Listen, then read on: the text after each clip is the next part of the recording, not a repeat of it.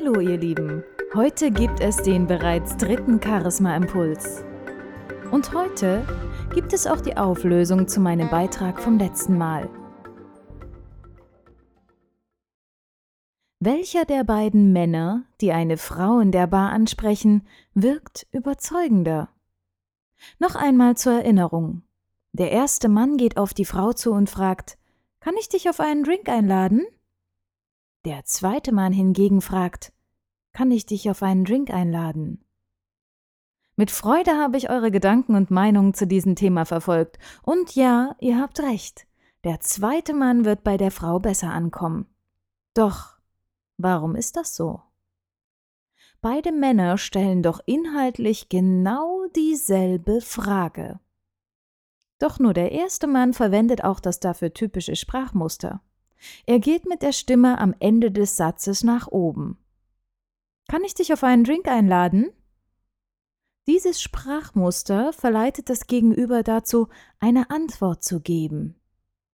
Die Gefahr ist also groß, dass die Frau mit Nein antwortet.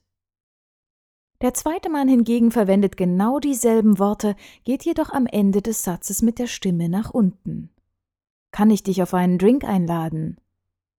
Er wirkt damit wesentlich selbstbewusster, weil er nicht das typische Sprachmuster für Fragen verwendet, sondern mit seiner Sprechmelodie eine Aussage suggeriert.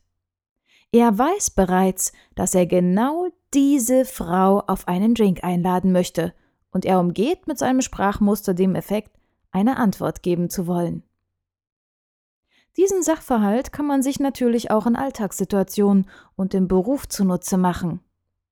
Denkt doch nur einmal an Vorstellungsrunden, wie sie oft zu Beginn von Seminaren, Meetings und so weiter vorkommen. Wisst ihr, welches Sprachmuster dort immer wieder auftaucht? Genau. Es werden die ganze Zeit Fragen gestellt. Hallo, ich bin die Christine, ich komme aus Leipzig, ich arbeite als Trainerin und so weiter. Kommt euch das irgendwie bekannt vor?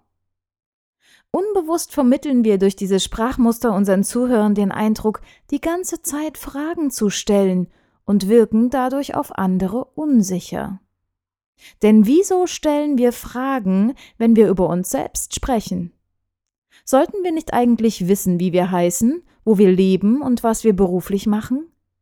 Sollten wir uns nicht selbstbewusst und entspannt präsentieren? Entspannung ist dabei nämlich ein ganz wichtiges Wort. Denn nur wenn wir entspannt sind, gehen wir mit der Stimme nach unten. Anspannung führt dazu, dass wir mit der Stimme nach oben gehen. Denn unsere Stimmbänder sind vergleichbar mit zwei Gitarrenseiten.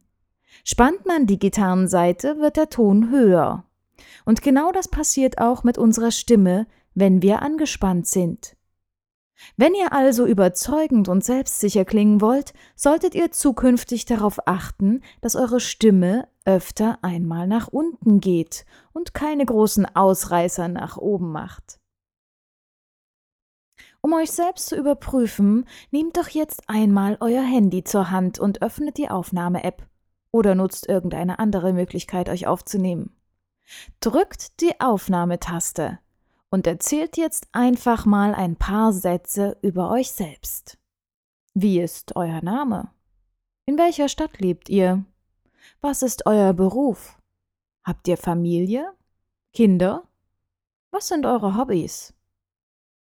Und dann hört ihr euch das Ganze einmal an.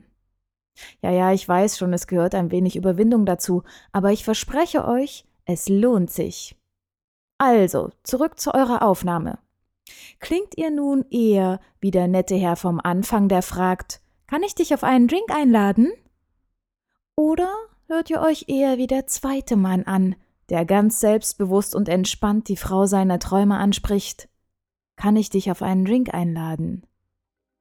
Ich bin sehr gespannt auf eure Kommentare. Habt eine entspannte Woche und wir hören uns.